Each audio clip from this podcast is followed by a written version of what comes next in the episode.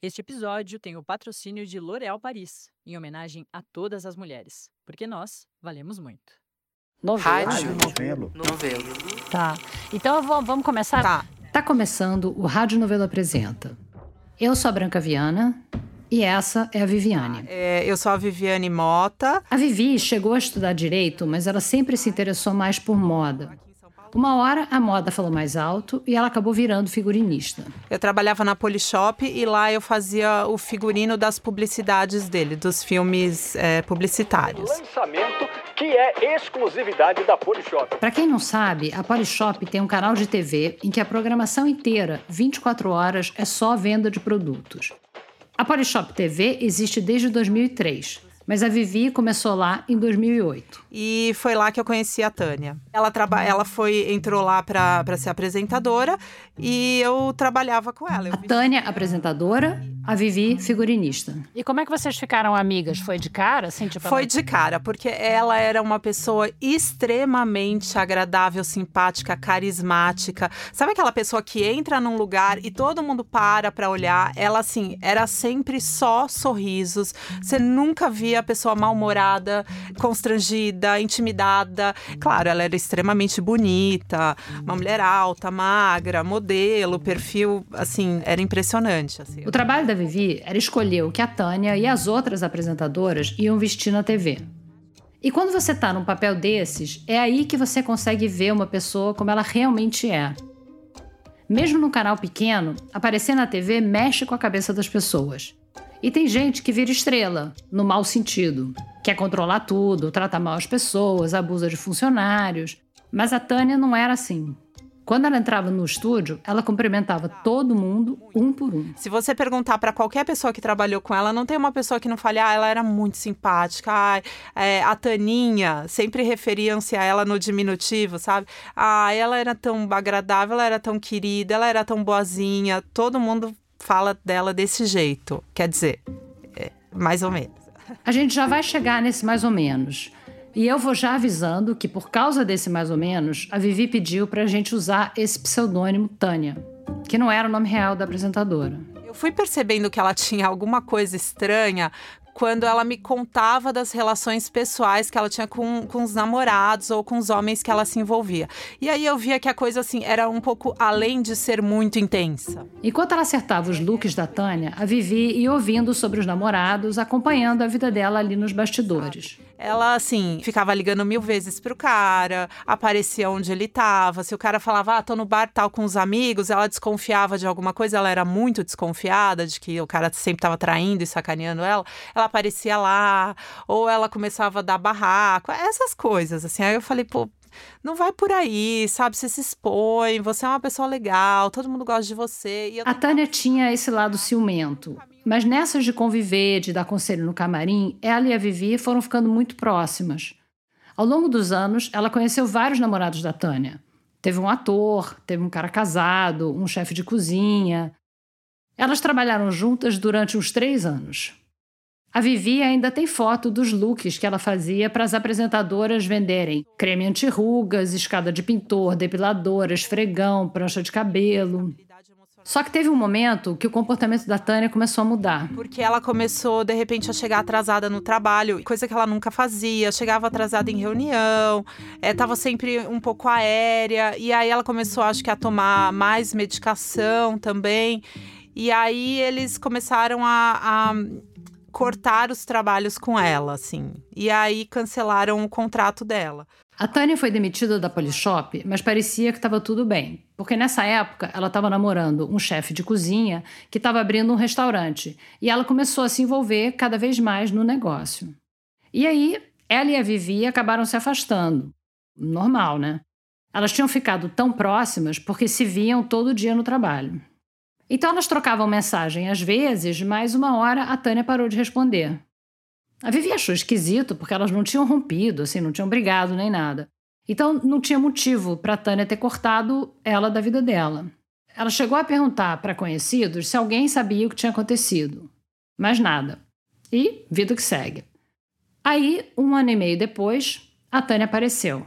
Mandou uma mensagem. Vivi, eu quero te explicar tudo o que aconteceu. Eu sei que eu fiquei desaparecida e você deve ter tentado falar comigo e tal.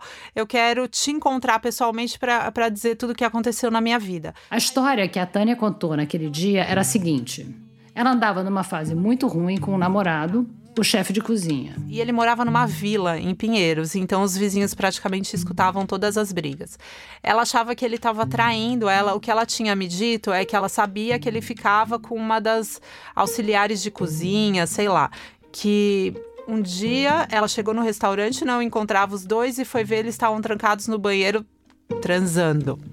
Tipo isso. Tem um vídeo do que aconteceu depois. Um dos vizinhos da Tânia gravou e postou no YouTube. Na verdade, não dava para ver nada no vídeo, mas dava para ouvir a Tânia gritando muito. Na legenda diz alguma coisa assim: essa louca ameaçou botar fogo na casa dele e três dias depois ela fez isso mesmo. Ela teve um surto foi para casa dele e colocou fogo na casa mesmo. Os vizinhos chamaram um bombeiro, SAMU, e aí parece que isso ela me contou depois, que ela saiu tão nervosa que ela saiu com o carro dela batendo nos carros da vizinhança. E depois eu vi o carro dela, tava todo destruído, assim, todo amassado nas laterais, o retrovisor caído e tal. Segundo a Tânia, os vizinhos, evidentemente chateados com essa saída dramática, tentaram parar o carro dela e tirar satisfações. E foi aí que chegou o SAMU e levou ela embora. Mas aí ela diz que depois disso foi internada numa clínica e ficou um ano e meio internada sem poder ter contato com ninguém. Claro, tiram celular, todas essas coisas, e ela só podia ter contato com a família. Era por isso que ela tinha sumido. Agora a Tânia estava de volta e estava precisando recomeçar a vida. E a Vivi decidiu chegar junto. Ela emprestou roupas para Tânia fazer entrevista de emprego, teste de modelo e tal. Mas claro que depois de um surto desses, não era só uma troca de guarda-roupa que ia resolver. E antes disso, ela teve uma vida incrível, assim. Ela foi modelo nos anos 80, ela era 10 anos mais velha que eu. Ela foi modelo, uma modelo assim que ela saiu em capa de revista, sabe? E ela morou fora modelando. Ela morou na Itália, ela morou na China. Ela foi uma pessoa com muitas oportunidades de vida, assim. Foi uma vida bonita, sabe? Que de repente degringolou, né? Sabe, quando você olha para o lado e vê que você não tem mais trabalho, que tá todo mundo achando que você é uma louca, né? A Tânia, a Tânia é louca, sabe? As pessoas que conviveram um pouco com ela, ah, ela surtou, ela tá louca. E aí, sabe, ficou meio que esse estigma, né? Ela... A Tânia estava frágil e a Vivi teve a reação de acolher ela, de ser uma espécie de porto seguro. Elas passaram a conviver mais, isso era já por volta de 2013, e foi aí que a Tânia começou a apresentar outros amigos dela para Vivi. E eles se conversavam pelo Facebook. Juntos, eles formavam tipo um grupo de apoio da Tânia basicamente era Tarcísio, Marcelo, Beto, Laura, Carol. Eram esses os, os amigos próximos, assim. Só que eles não pareciam ser assim, classe trabalhadora, que nem a Vivi. Eles tinham mais jeito de herdeiros de famílias ricas, exalando glamour e riqueza em tudo quanto era foto. É, Marcelo Gereissati. É, o outro chamava Beto Briscan. A outra chamava Laura Magalhães. Ela morava com uma namorada, que era Carol alguma coisa. Essas eram as pessoas. Uns moravam fora, outros não, mas estavam sempre viajando e passeando de helicóptero para lá e para cá ela tava muito na pior, né? Então, de vez em quando eu pagava uma conta de luz, alguma coisa assim para ajudar, na medida das minhas possibilidades. E eu achava estranho, porque eu falava, gente, essa gente é tão milionária, poxa, e, ela, e essa gente não te ajuda, e eu aqui pagando uma continha de luz, as duras penas, sabe? A Vivi não falava de fato essas coisas para Tânia. Ela só pensava. Porque ela não queria que a Tânia achasse que ela não estava querendo ajudar. E ela também não se sentia à vontade para dar a real para eles, porque ela nunca tinha visto nenhum deles pessoalmente. Mas eles pareciam sempre apostos para dar uma força para Tânia. Então ela postava uma foto, vinha um, vinha outro, vinha outro, e eu no meio. Eu era a parte da rede de apoio. E nessa rede de apoio, Marcelo, Beto, Laura, Carol, a Vivi acabou se aproximando mais de um deles. O Tarcísio, é... eu conheci no Facebook e ele era o melhor amigo da Tânia. Ele era um vizinho dela, eles se conheciam há 20 e tantos anos e era o melhor amigo dela. Era o cara que segurava as barras dela quando ninguém mais estava por perto. O Tarcísio era muito discreto nas redes, não postava muito, mas no Messenger ele foi puxando papo com a Vivi. E como ele era? Fisicamente ele era um um gato, um cara lindo, maravilhoso, que impossível qualquer mulher não ter, é, qualquer mulher ou homem, enfim, alguém que tenha interesse num homem, não se interessasse por ele, porque ele era lindo, maravilhoso. Quando a gente começou a conversar, ele sempre foi muito gentil, muito atencioso, e logo já, assim, primeiro ele veio com vamos ser amigos porque nossa amiga em comum precisa da gente. Você é a melhor amiga dela, eu sou o melhor amigo, então a gente se une para ajudá-la. Mas logo assim, sei lá, na, no primeiro dia conversando, eu já vi que ele vinha com outros interesses.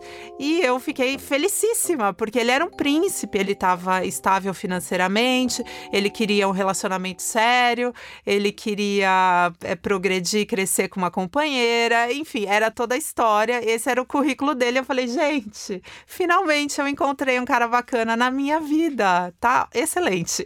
E aí vocês foram se aproximando um do outro por causa desse apoio apoio que vocês dois estavam dando. Exatamente, ela, né? é. O centro das conversas da Vivi com o Tarcísio era sempre a Tânia.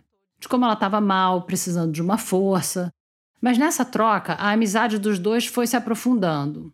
Tudo pelo Facebook, porque o Tarcísio também viajava muito. Só que ele não era que nem os outros, que pareciam que viviam de férias. Ele viajava muito a trabalho, sabe? Era muito difícil a gente conciliar as agendas. Qual era o trabalho dele?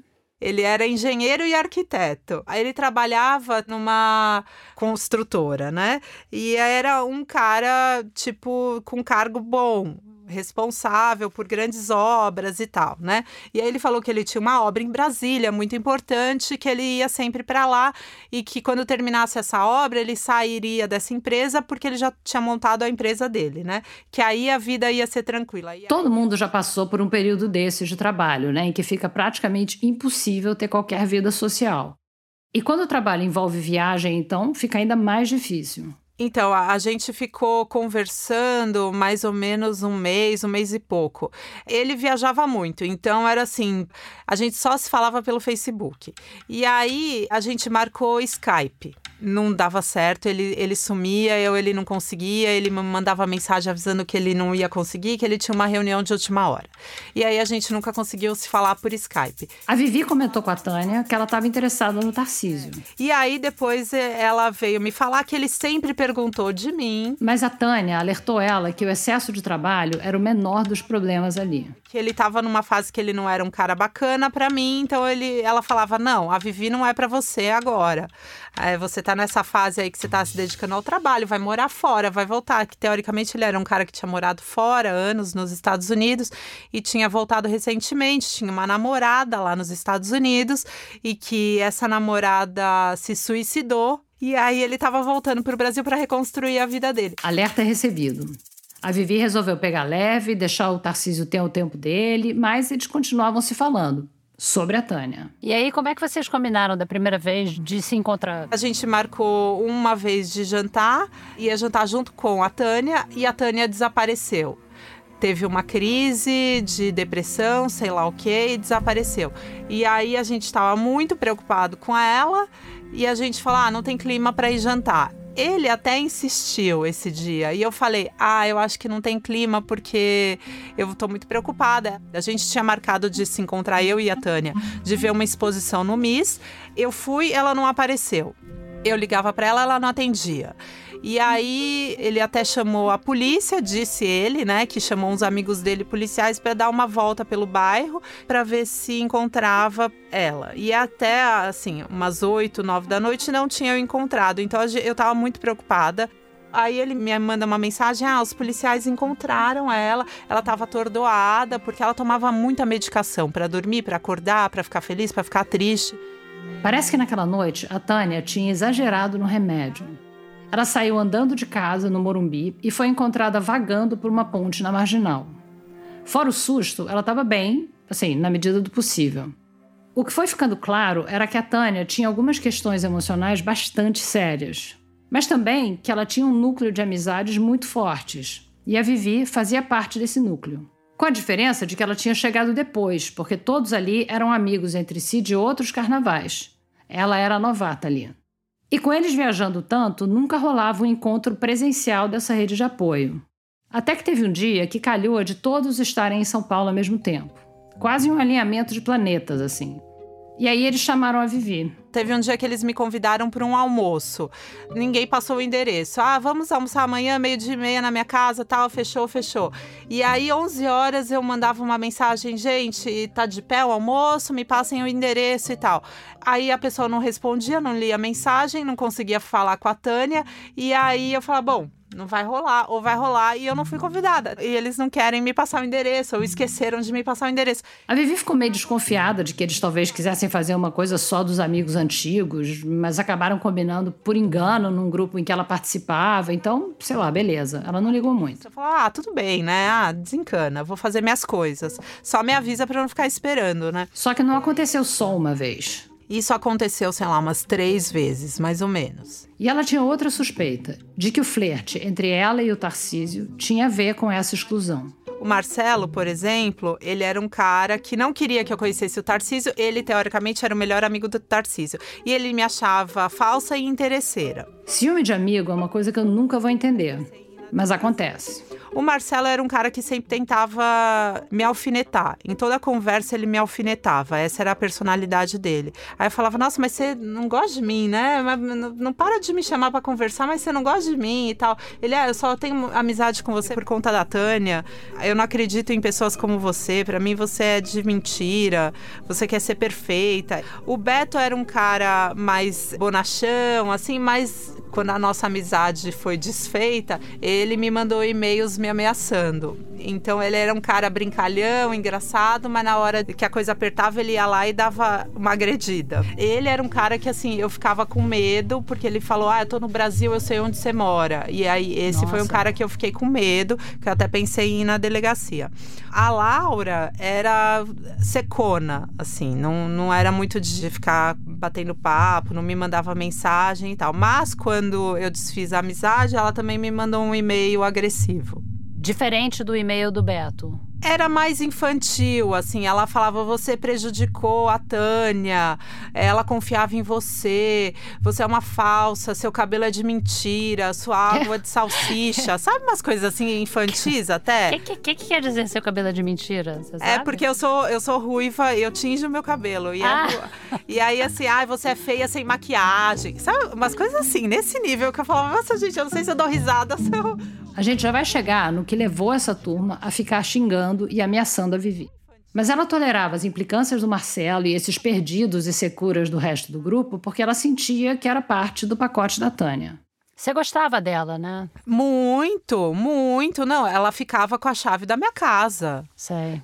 Eu ia trabalhar, eu falava: vem aqui para minha casa, aqui tem internet, sei lá, eu passo no mercado, deixo umas coisas aqui, vem aqui pelo menos. Só que ser esse porto seguro da Tânia foi cobrando um preço alto da paz da Vivi. E aí eu toda vez eu, eu lembro que quando ela ficava lá, eu chegava assim, pelo amor de Deus, que essa mulher não tenha se jogado da minha varanda. Era assim, eu sempre ficava muito angustiada coração sempre palpitando, esperando o telefone tocar e alguém falar: Vivi, ela não resistiu. Vivi, ela não aguentou. Eu sempre estava com o coração na mão. Aí... Era uma preocupação constante, mas que nunca se concretizava. E aí eu lembro que esse dia eu cheguei, eu falei, ai gente, só falta eu chegar e ter um SAMU na porta da minha casa, ter bombeiro, ter alguma coisa que ela, sei lá, ela fez alguma loucura, né?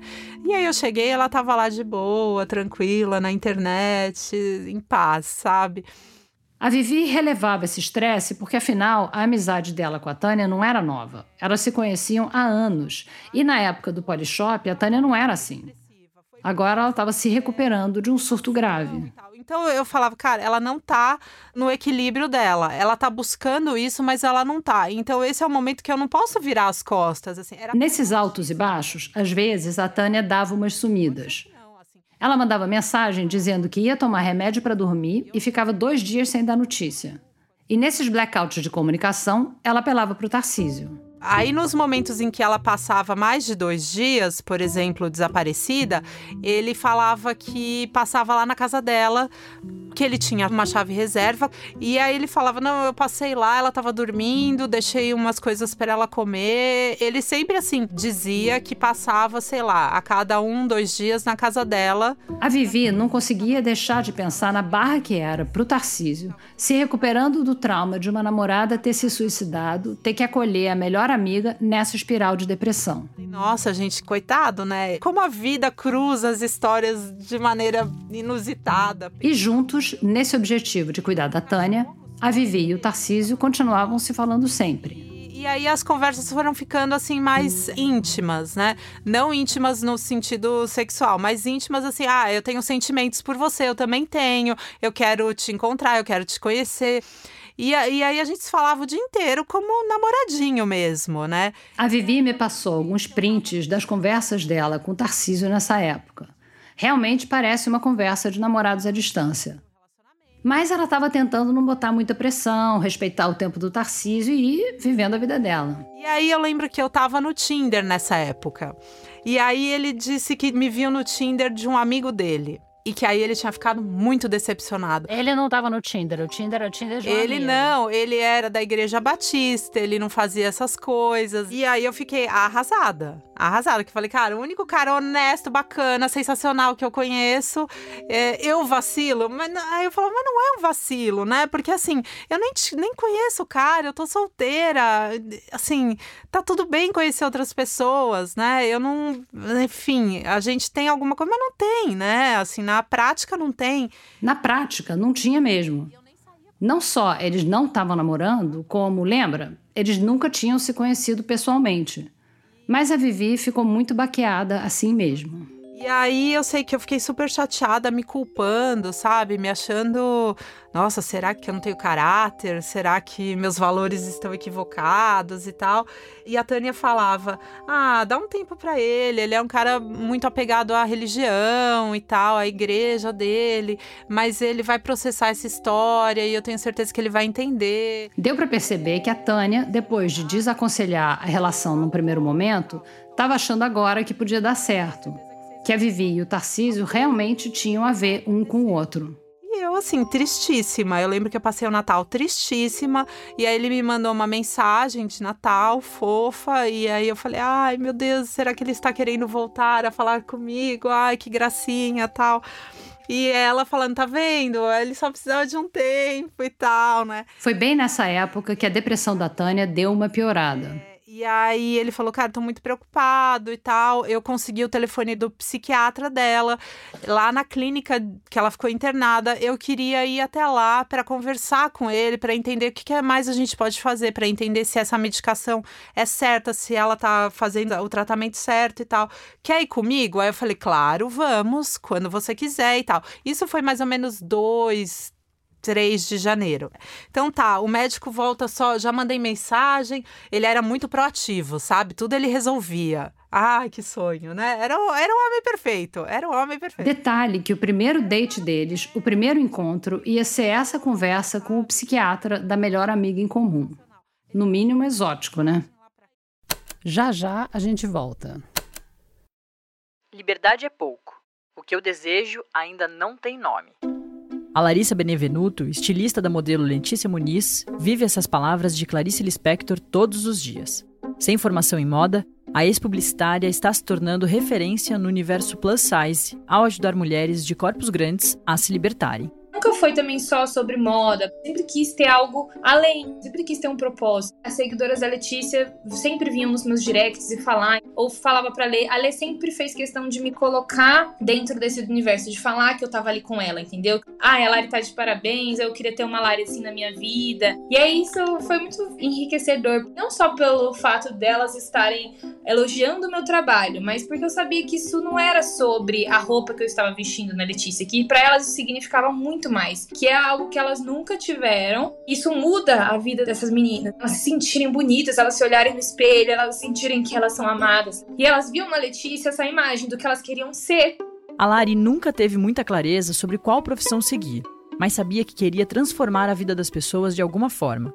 Foi estando atenta às seguidoras da amiga criadora de conteúdo que a estilista entendeu que esse caminho era o do acesso do público plus size a peças refinadas e mais baratas. A última das nossas coleções foi a mais ousada, porque a gente sempre quis trazer algo mais palpável para elas, não só uma referência. E aí a gente via elas mostrando como elas estavam felizes, como elas tinham coragem de sair de casa para as festas e se sentirem bonitas e especiais. Eram peças acessíveis. Não fazia sentido criar peças a um valor que elas não teriam acesso, que fosse alto. A gente queria que elas tivessem os mesmos acessos que uma pessoa de corpo padrão tem. A gente queria trazer moda para elas. Você encontra mais do trabalho dela no Instagram, no @laribenevenuto. Como é bom ouvir histórias assim, né? De mulheres reais que se fortalecem através de sua autonomia, autoestima e autocuidado. Isso é poderoso e transformador para elas e para todas nós, porque a Lari vale muito você vale muito. Nós valemos muito. L'Oréal Paris. Vem aí o novo podcast da revista Piauí.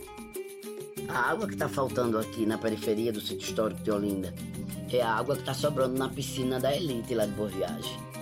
Minha sensação é que a senhora nasceu, cresceu e viveu um pouco de todas as desigualdades e hoje a senhora combate todas elas. Eu sou mãe de muitos filhos, uma cuidadora, né? Eu sou Carol Pires e esse é o Desiguais, um podcast da revista Piauí em seis episódios que tenta entender como as desigualdades impactam o nosso destino, que já começa a ser traçado no dia em que a gente nasce, dependendo de quem são os nossos pais e qual é o nosso país. A produção é da Maranha Filmes, com apoio da Fundação Tid Setúbal, Oak Foundation e Ford Foundation. Estreia quarta-feira, 15 de maio, aqui no feed do Foro de Teresina. Mas a Vivi estava muito feliz. E o encontro, esse date de intervenção psiquiátrica, estava marcado lá para o dia 9 de janeiro. Aqui, a gente já estava em 2014. E ele estava, tipo, na chácara em Ibiúna com os pais, sabe? Passando o Natal. E ele era todo fofinho, do tipo, ai, meus pais são muito velhinhos, então eu toda vez eu quero passar Natal e Ano Novo com eles, enquanto eu posso aproveitar que eles estão aqui. Virou o ano, o Tarcísio estava com os pais, a Tânia estava mal, e de repente nenhum dos dois respondia mais às mensagens da Vivi. A gente tinha uns combinados, olha, acorda me manda notícias, né, para saber que você tá viva. Esse acordo valia para todos os melhores amigos da Tânia. Lembra, o Tarcísio tinha a chave do apartamento dela e passava lá de vez em quando para ver se ela estava bem. Mas agora nem ele estava dando mais sinal de vida. Aí eu falei, cara, alguma coisa tá acontecendo, alguma coisa tá acontecendo. E aí, pela primeira vez na minha vida, eu falei, cara, eu vou até a casa dela. Eu vou lá, eu vou bater lá. E eu fui. Parei na porta da casa dela, falei com o porteiro, ele falou: olha, ela não saiu de casa, ela tá aí, mas eu não vejo faz dois dias. A Vivi tinha certeza de que alguma coisa horrível tinha acontecido. Mas, ao contrário do Tarcísio, ela não tinha a chave da casa da Tânia. E ela tentava falar com ele, mas dava para ver que ele não estava nem lendo as mensagens dela. A Vivi ficou horas esperando na portaria da Tânia, torcendo para um deles dar notícia. E aí chegou tipo 8 horas da noite, eu falei, cara, não, não sei se eu chamo a polícia, o que, que eu faço. Aí eu fui para casa. Aí eu falei, bom, amanhã, se amanhã de manhã não tiver notícias, eu chamo a polícia. Aí no dia seguinte de manhã, eu recebo uma mensagem do Tarcísio, porém não era ele, era a irmã dele. A Vivi ainda tem guardado essa mensagem. Oi, meu nome é Cláudia, eu sou irmã do Tarcísio. Eu queria dizer que ele teve um acidente ontem na obra. Ele caiu, bateu a cabeça, fraturou o crânio, Uau. sei lá o que, que foi. Ele ficou essa noite internado, mas não resistiu e faleceu hoje de manhã. Sinto muito. Aí eu respondi: não, não é possível, é mentira. E nunca mais ninguém falou comigo. E aí eu tentava ligar pra Tânia e ela desaparecida. Eu falei: gente, ela nem sabe que o melhor amigo morreu, pelo amor de Deus. E aí ela aparece, sei lá, uma hora depois de eu saber da notícia, chorando, chorando, chorando, falando que estava indo pro velório e tal, para encontrar a família dele. E aí no dia seguinte ela foi na minha casa, choramos, choramos, assim, ela estava inconsolada, eu também, inconsolável, as duas assim muito traumatizadas, a rede de apoio mandando mensagem, todo mundo muito triste, todo mundo muito chocado com o que aconteceu e tal. E isso durou assim, semanas, meses, né? Essa foi a época em que as duas ficaram mais grudadas passando os finais de semana juntas, tentando apoiar uma a outra nesse luto comum.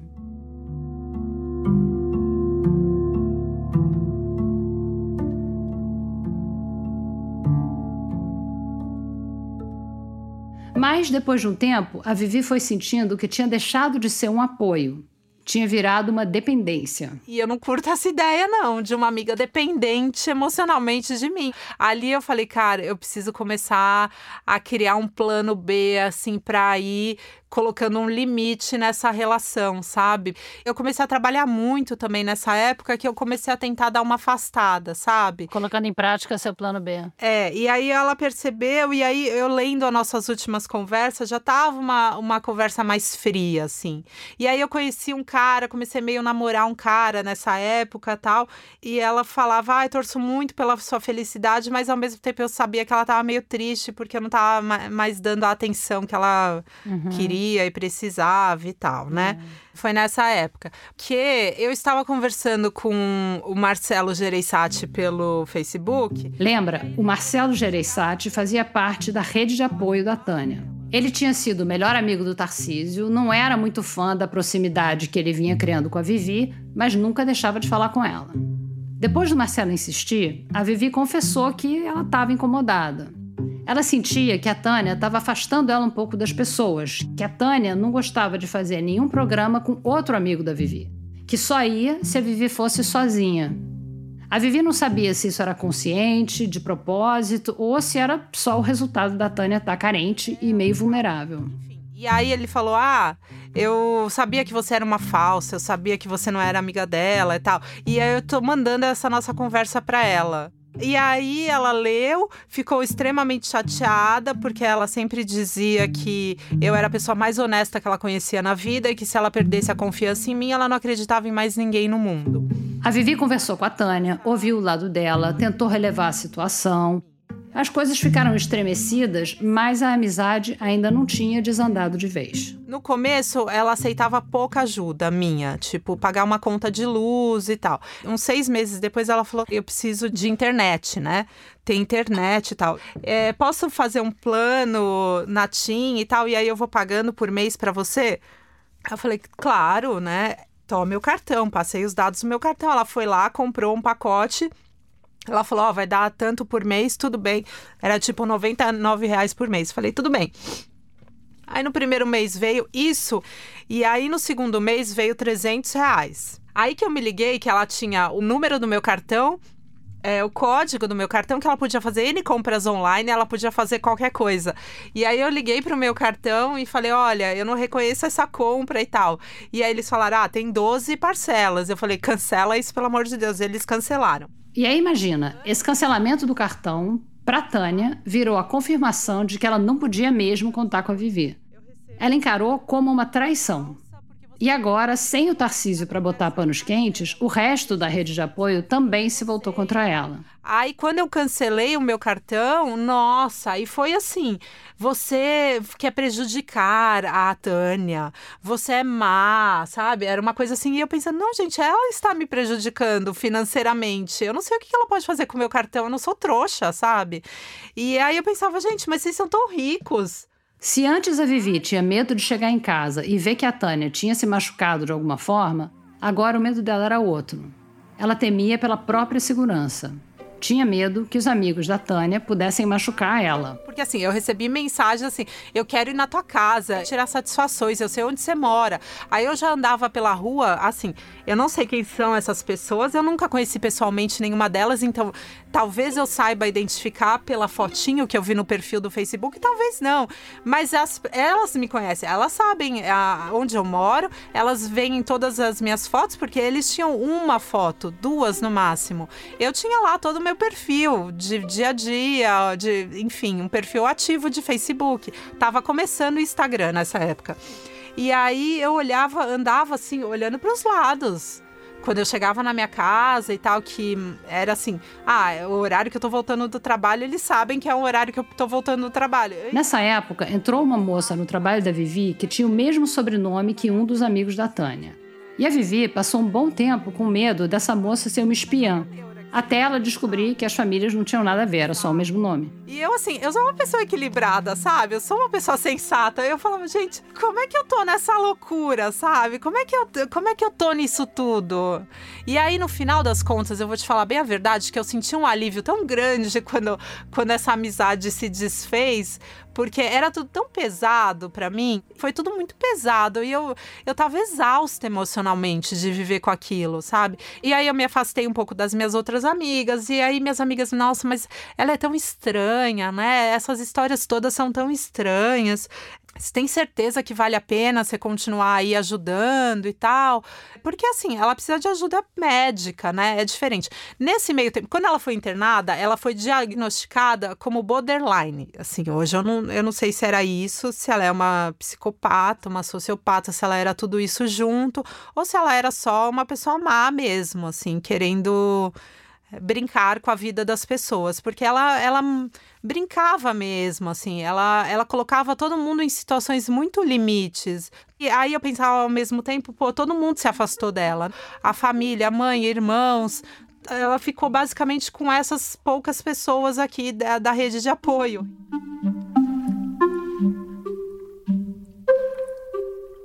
Depois de romper com a Tânia, a Vivi passou um bom tempo tentando decifrar essa história toda, conversando com as amigas dela, repassando tudo. É, a Lara é minha melhor amiga desde, sei lá, 17 anos, né?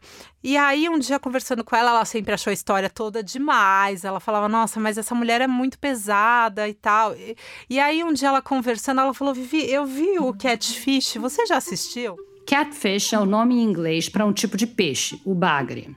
Esse nome, catfish, peixe-gato, é porque ele tem uns bigodes assim grandes que nem bigode de gato. E é também o nome de um documentário de 2010 que depois virou uma série. O filme é sobre um cara que começa um relacionamento virtual com uma mulher e descobre no final que a pessoa por quem ele tinha se apaixonado não existia. Aquela mulher era uma invenção. Uma invenção de outra mulher, mais velha, casada inclusive.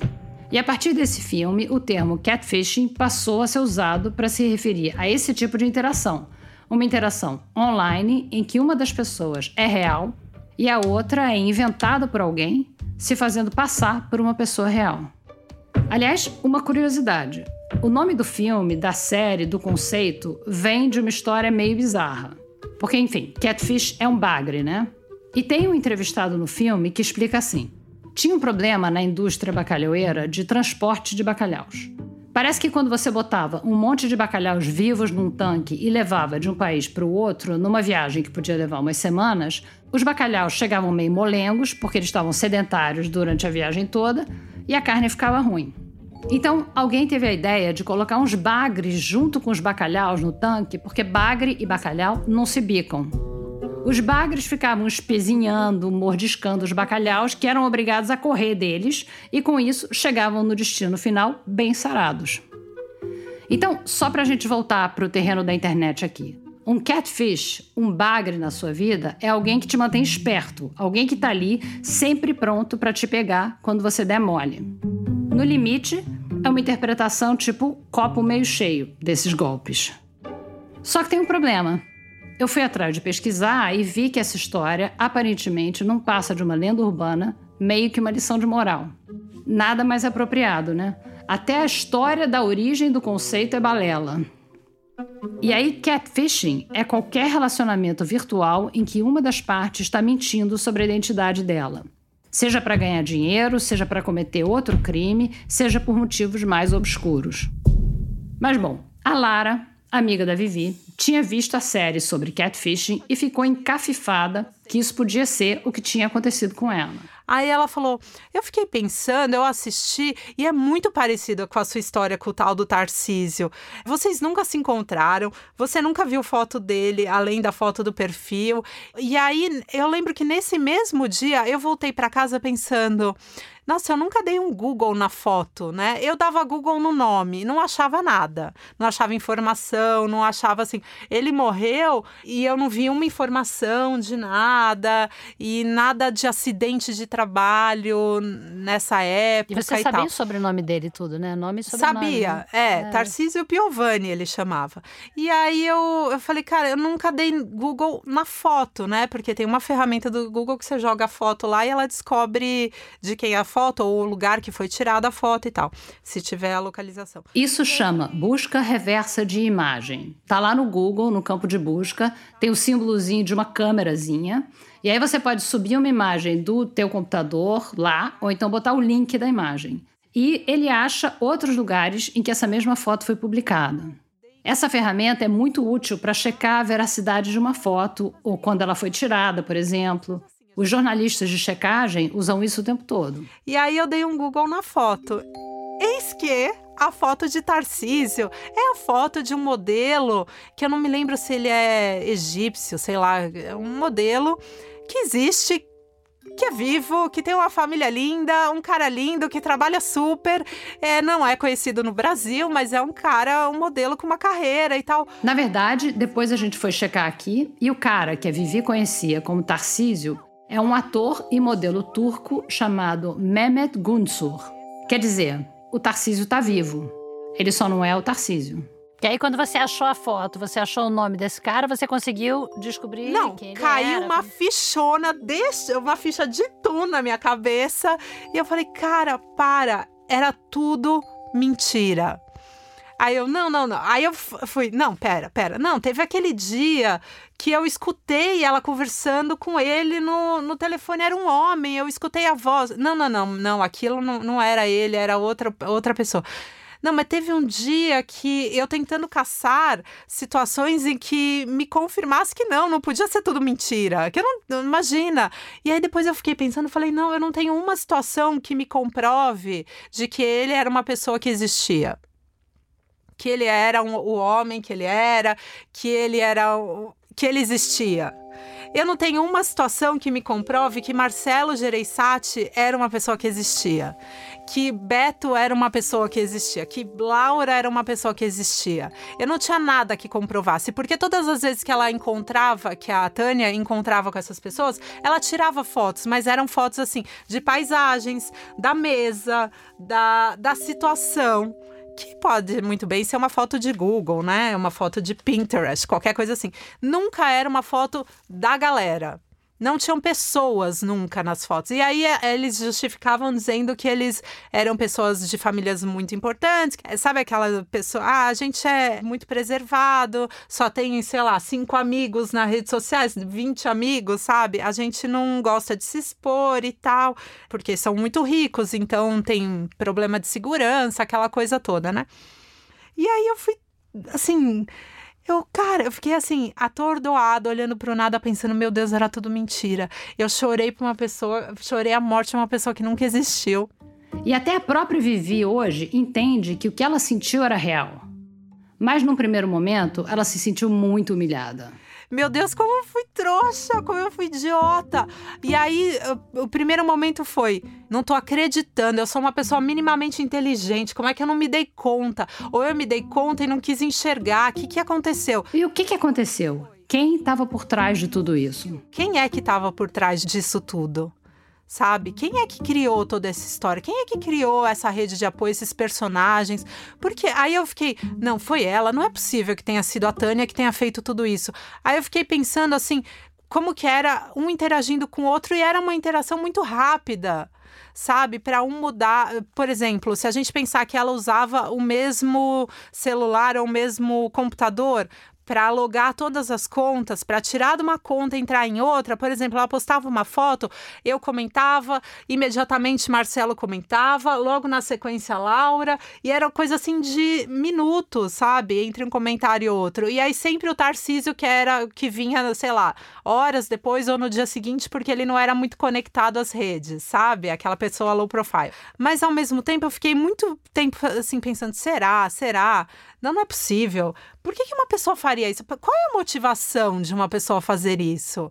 Com a teoricamente melhor amiga. É ela estava pergunta. fazendo um Essa- experimento, ela estava criando uma ficção para escrever uma história, porque ela gostava muito de escrever textos e tal. Será que ela estava criando, sei lá, um personagem de um livro? O que, que ela estava. Qual era a razão?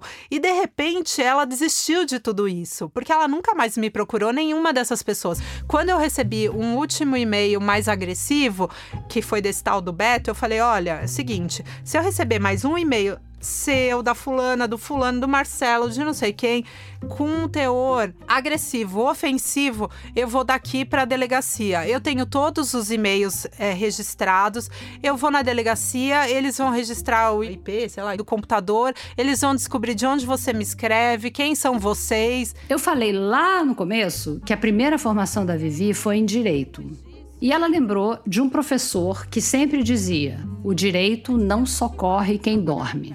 Isso significa que, se você quer justiça, é bom você juntar as provas. E aí eu falei, cara, eu vou começar a guardar esses e-mails, porque se eu tiver que ir numa delegacia e pedir uma medida restritiva, sei lá, dessas pessoas, eu tenho que estar com tudo isso organizado. A Vivi estava com o dedo no gatilho, esperando o inbox dela apitar. E aí depois disso, nunca mais ninguém falou comigo. Hã. Nunca mais Sei. ninguém falou comigo até hoje. Isso foi 2014, né? Você imagina. É, a nunca gente tá mais. em 2023. É, quase 10 anos. Nunca mais. E nunca mais soube de ninguém. Nem... Para não dizer que não teve mais nenhum contato, uns dois anos depois da Vivi romper com a Tânia, do nada chega um e-mail dela. Era um comprovante de depósito daqueles 300 reais que tinham sido cobrados no cartão da Vivi. E foi só. A Vivi nunca chegou a ter certeza absoluta de que todas aquelas pessoas eram, na verdade, a Tânia. Não teve nenhuma prova cabal. Mas depois de algum tempo, ela ficou sem outra explicação plausível. Mas a Vivi não conseguia entender o porquê de tudo isso, fosse com ela, fosse com outra pessoa.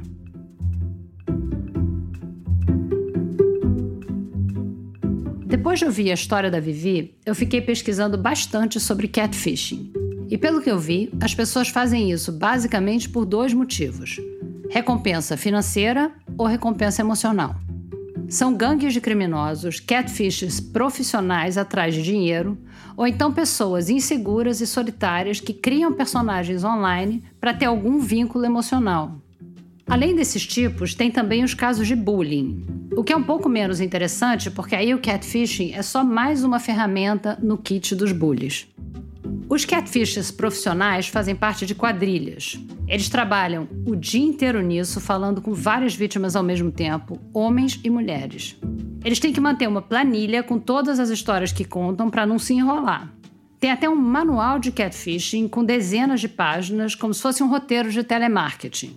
Assim, se te pedirem para ligar a câmera, vá para a página X. Se precisar explicar uma ausência de alguns dias, vá para a página Y e por aí vai. Tem um capítulo sobre como começar a pedir dinheiro, como ir aumentando a quantia aos poucos, como explicar que as transferências não são necessariamente para um banco na cidade onde o seu personagem mora. Alguns casos duram anos. Tem vítimas que até pedem empréstimos no banco ou para a família e para os amigos para continuar fazendo esses pagamentos. Os personagens inventados por profissionais e não profissionais tendem a ter duas coisas em comum. Primeiro, essas pessoas inventadas quase sempre seguem um padrãozinho de beleza bem desses de revista. Se for mulher, é bonita, gostosa, tira foto de biquíni, leva uma vida animada. Se for um homem, é alto, forte, bonito e bem-sucedido profissionalmente. Tipo o Tarcísio Piovani. E o personagem inventado também tende a ter alguma tragédia no passado, um trauma, uma carência, uma coisa que evoque a empatia, que faça a vítima sentir mais vontade de cuidar dele. Lembra, o Tarcísio tinha uma namorada nos Estados Unidos que tinha se suicidado. Seja por dinheiro, seja por afeto, são dias e dias, meses, anos de troca de mensagem. São muitos os casos de catfishing. Nesse sentido, a história da Vivi é até um pouco banal. Tem uma indústria toda em torno disso e tem muita gente que percebeu que a nossa existência virtual dá margem para esse tipo de relacionamento. Mas eu nunca tinha conversado com alguém que tivesse ficado enredado durante tanto tempo numa trama tão complexa. Não era um relacionamento com um cara só. Era um relacionamento com uma turma toda. Um grupo que tinha um pé na realidade. E não era por dinheiro. Porque afinal, tudo que a Tânia tirou dela foram 300 reais no cartão de crédito, isso depois de anos. A Tânia nem precisava ter inventado meia dúzia de pessoas para fazer isso. E no fim, ela ainda devolveu esse dinheiro. A Vivi caiu nessa história num momento peculiar da internet. Porque nos primórdios, antes do Skype, antes das pessoas usarem os nomes completos nos perfis, antes das ferramentas de busca serem mais avançadas, se relacionar com alguém na internet era meio que sempre uma roleta russa. O que, que te garantia que a pessoa era quem ela dizia que era? Nada. E isso fazia um pouco parte do pacto. Mas a Vivi conheceu os amigos da Tânia no momento em que a internet estava ficando um pouco mais padronizada. O Facebook fez uma revolução nisso. Os perfis funcionavam quase como uma carteira de identidade. Então, conforme tudo ia se institucionalizando, a gente tinha menos motivo para duvidar. E tinha o detalhe de que essas não foram amizades que vieram do nada. Tinha uma pessoa de carne e osso do lado da Vivi que tinha apresentado ela para essas pessoas, para esse elenco todo. Uma pessoa que não parecia mitômana, que falava no telefone com esses amigos na frente da Vivi. Eu passei algum tempo pensando se eu queria saber a motivação e tal, mas aí eu, eu, cheguei a uma conclusão que eu falei, cara, isso foi uma fase da minha vida, um momento da minha vida, assim. Isso não é a minha vida, essa não sou eu, eu não quero mais esse tipo de gente perto de mim. Então, assim, se eu ficar levando essa história para descobrir a motivação, as nuances, o que que era, o que que não era, esmiuçando cada coisa, eu vou enlouquecer junto com ela, né? Então, assim Quer saber? Eu não quero nunca mais saber dela. A Vivi ficou nessa durante anos. Ela não contava essas histórias para ninguém, não ficou tentada a investigar mais, não quis puxar mais nenhum fio. Ela ficou sabendo de um amigo que teve com a Tânia de férias em Portugal, que ela estava bem, viajando com um namorado legal, estava feliz. Isso já faz alguns anos, foi antes da pandemia. Daí passou um pouco mais de tempo e uma amiga em comum puxou um papo assim: Ah, você tá sabendo? A Tânia morreu pensei, olha, conhecendo ela, não me surpreende, mas não me surpreende também se ela forjou um falecimento, entendeu? Nada me surpreende. Aí eu falei, mas será? Não, não sei. A Vivi até resistiu um pouco antes de investigar se essa morte era verdade ou se era mais uma história mirabolante da Tânia. Mas a curiosidade falou mais alto. E fuçando na internet o nome completo da Tânia, ela achou uma ação é do espólio, espólio dela. dela. Então, realmente, em algum momento entre, sei lá, 2019 e agora, ela faleceu. A gente queria muito ter ouvido o lado da Tânia dessa história se ela tivesse disposta a contar, mas não deu. Então, a gente fica com aquilo que ela escreveu, com todas as mensagens do Tarcísio, todas as mensagens do Marcelo, todas as mensagens do Beto, da Laura, da Carol. E no meio disso, a Vivi é a única sobrevivente desse enredo a única cuja história foi para frente. Você me parece muito bem resolvida com essa história, Vivi. Sou, sou. Eu, eu sou uma pessoa que não, não guardo, sabe? Não vou levando rancores e mágoas e traumas e tal. Eu não, eu não sou uma pessoa que fico batendo nisso, ou vira e mexe, eu lembro disso, falar, ah, meu Deus, como eu fui sacaneada, ó, oh, coitada. Não, é, aconteceu. Eu acho assim, história para contar, é, sabe? É uma história para contar. E um alerta aí para as pessoas, assim, cuidado, confie desconfiando. Ah, eu sou uma pessoa que confio desconfiando até hoje. Uhum. Eu vou lá e pesquiso as pessoas, sabe? E você acha Conheço que você, alguém... você começou a desconfiar mais depois dessa história toda? Ou... Ah, sim, né? Não, sim. é, bem mais. Então isso mudou, mais. isso é uma coisa que mudou.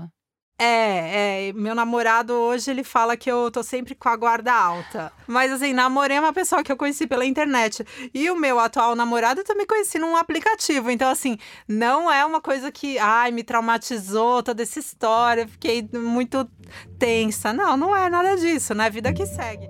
A Vivi nunca achou que ela fosse cair nesse tipo de golpe. Mas depois de mergulhar nesse assunto, eu acho que essa é uma pré-condição básica para cair num golpe desses. Achar que você é o tipo de pessoa que jamais vai cair. Na época em que a Vivi estava trocando mensagens com os amigos da Tânia, catfishing não era um conceito tão conhecido. Mas mesmo hoje, que está em todo canto, as pessoas caem. mesmo pessoas que sabem perfeitamente o que é catfishing. É um golpe fundado numa necessidade muito básica: a necessidade de ser amado, de ser compreendido. A gente precisa de apoio, a gente precisa de atenção. A Vivi não é exceção, nem eu. Nem você. É, é, importante eu entender que, que a loucura era dela e não minha, sabe?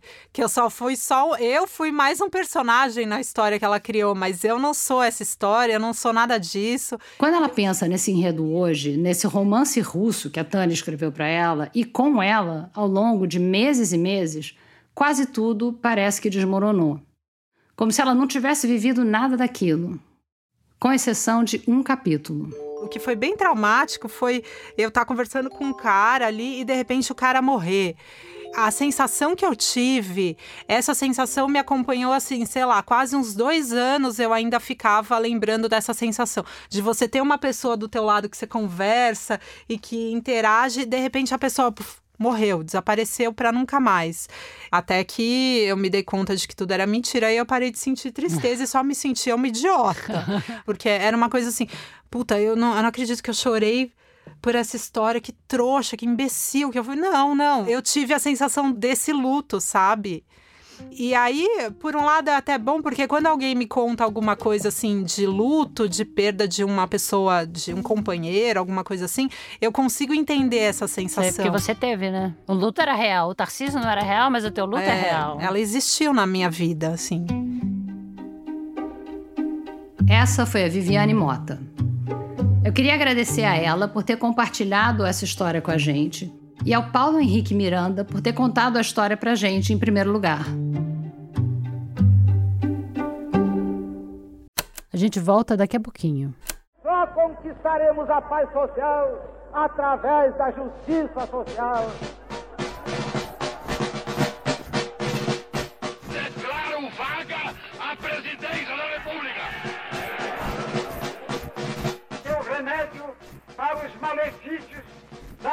Extrema esquerda não será o nascimento de uma direita reacionária.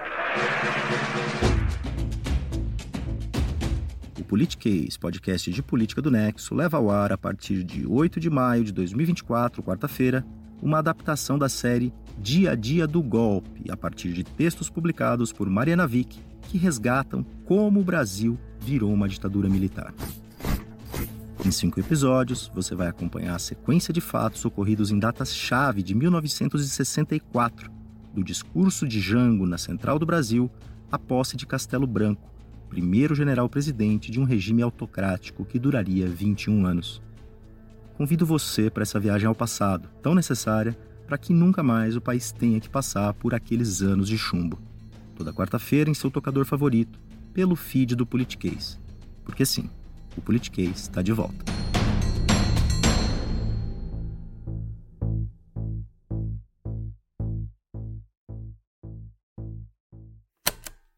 Agora, quem vai contar uma última história nesse nosso episódio de Dia da Mentira, porque a essa altura do campeonato dá para dizer isso sem spoiler, é a Natália Silva. Eu adorava fazer pergunta para meu avô. Um dia eu perguntei: o que aconteceu com seu dedão? Acho que era um sábado. A gente estava sentado na varanda da casa dele. Meu avô usava óculos com lentes bem grossas. Elas até escapavam um pouco por trás da armação de metal e esbarravam na sobrancelha mal aparada dele. Eu acho que ele ouviu minha pergunta, mas continuou olhando para a rua sem dizer nada. As mãos dele, com nove dedos e meio, estavam apoiadas na perna. Ele estava olhando para o par de árvores que ele plantou na calçada uns bons anos antes, no dia do casamento dos padrinhos da minha irmã. E continuava quieto. Eu perguntei de novo. Ele riu baixinho, abriu a boca emoldurada pelo bigode, esse sim, sempre bem aparado, praticamente a assinatura dele, e respondeu: Isso é coisa de vô.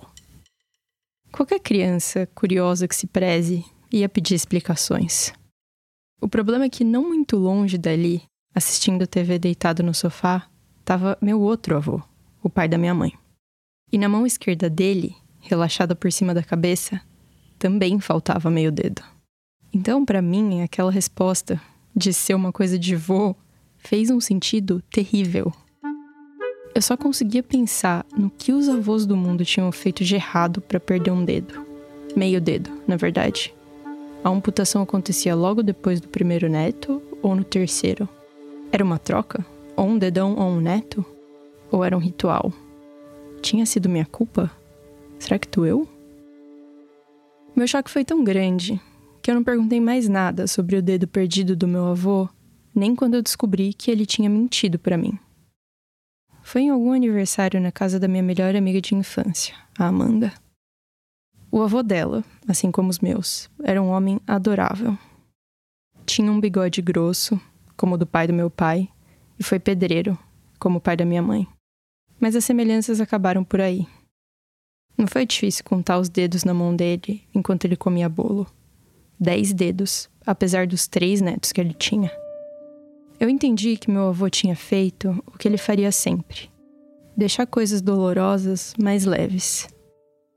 Meu pai me contou uns anos depois como foi que o pai dele perdeu o dedo. Num acidente de trabalho. Mas coisa de vô sempre vai me parecer uma resposta muito melhor. Meu avô foi, acima de tudo, um homem que sabia o que dizer e o que não dizer. Por mais que muitas vezes ele escolhesse o silêncio, as palavras moravam dentro dele. E como foi difícil vê-las indo embora. Primeiro sozinhas, depois em bandos. Até que conversar com ele virou um delírio. Começou com frases que ficavam pelo meio do caminho. Por sorte, e ao mesmo tempo por um tremendo azar, meu avô se casou com a minha avó, uma mulher capaz de conduzir três conversas ao mesmo tempo. Quando a memória dele começou a falhar, ela completava as frases com uma palavra ou outra. Depois, o que parecia uma dança delicada em que raciocínios se cruzavam graças aos anos de convivência, virou uma corrida na qual ele sempre ficava para trás. O meu avô não conseguia dizer meia palavra sem ser atropelado por pensamentos que não eram dele, mas que eram registrados como se fossem. Foi assim que meu avô foi embora, aos poucos. Num outro sábado, naquela mesma varanda onde ele tinha me dado aquela resposta ao mesmo tempo genial e lacônica, de frente para as mesmas árvores que continuam de pé, nós dois trocamos de lugar. Foi a vez dele de fazer uma pergunta difícil. Quem é a moça? Ele perguntou isso para minha avó, olhando para mim. Era o primeiro ano da pandemia. Metade do meu rosto estava coberto por uma máscara. Eu dei uns passos para trás, prendi a respiração e mostrei o meu nariz e minha boca, na esperança de que isso fosse o suficiente para ele lembrar quem eu era. É a Natália, filha do Edinho. Eu não chamei ele de vô, nem disse que Edinho era o filho mais velho dele. Eu achei que ia doer demais. Eu percebi nos olhos dele que ele não fazia a mínima ideia de quem eu era. E aí eu também não sabia mais quem eu era. Sem dizer nada, meu avô sorriu para a completa estranha sentada na varanda dele, como se ele me conhecesse. Eu sorri de volta, como se eu acreditasse. Mentimos os dois. E talvez eu nunca tenha sido tão neta dele quanto eu fui naquele momento.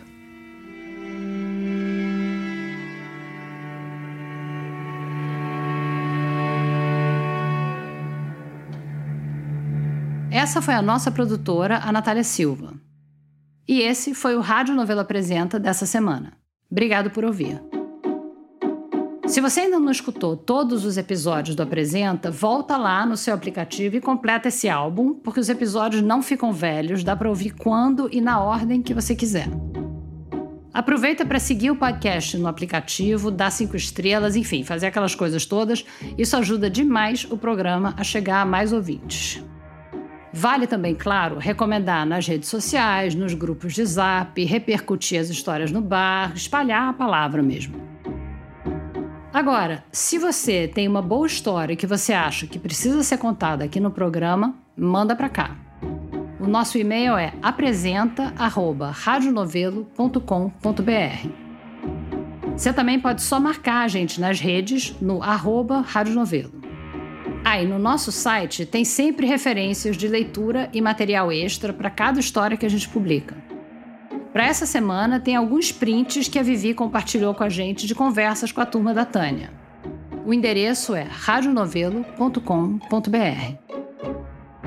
O Rádio Novelo Apresenta é um original da Rádio Novelo e toda quinta-feira tem episódio novo. A gente tem o apoio da Open Society Foundations. A direção criativa é da Paula Scarpim e da Flora Thomson Devô, e a produção executiva é do Guilherme Alpendre. A gerência de criação é do Thiago Rogero, a executiva é da Marcela Casaca e a de produto e audiência é da Juliana Jäger. Nossos produtores sênior são Vitor Hugo Brandalize, Evelyn Argenta e Bia Guimarães. As produtoras da nossa equipe são Bárbara Rubira, Gabriela Varela, Júlia Matos e Natália Silva. A Paulo Scarpim fez o desenho de som.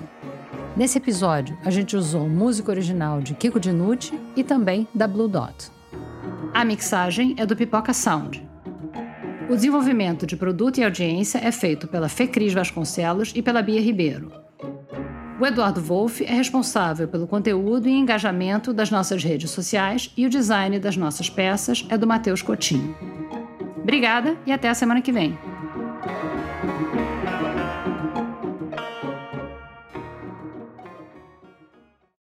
Oi! Você acabou o episódio do Apresenta dessa semana e está procurando outro podcast bacana para ouvir? Você já ouviu Tempo Quente? É um podcast original da Rádio Novelo, uma série em oito episódios sobre aquecimento global. Na verdade, é sobre como o Brasil, que é um país que tinha tudo para estar tá na vanguarda das políticas ambientais no mundo, está correndo sério risco de perder o bonde da história. E também sobre como os vários lobbies do agro, do carvão, etc., estão contribuindo para isso. Vai lá no seu aplicativo preferido de podcasts ou no nosso site e procura Tempo Quente. Você não vai se arrepender.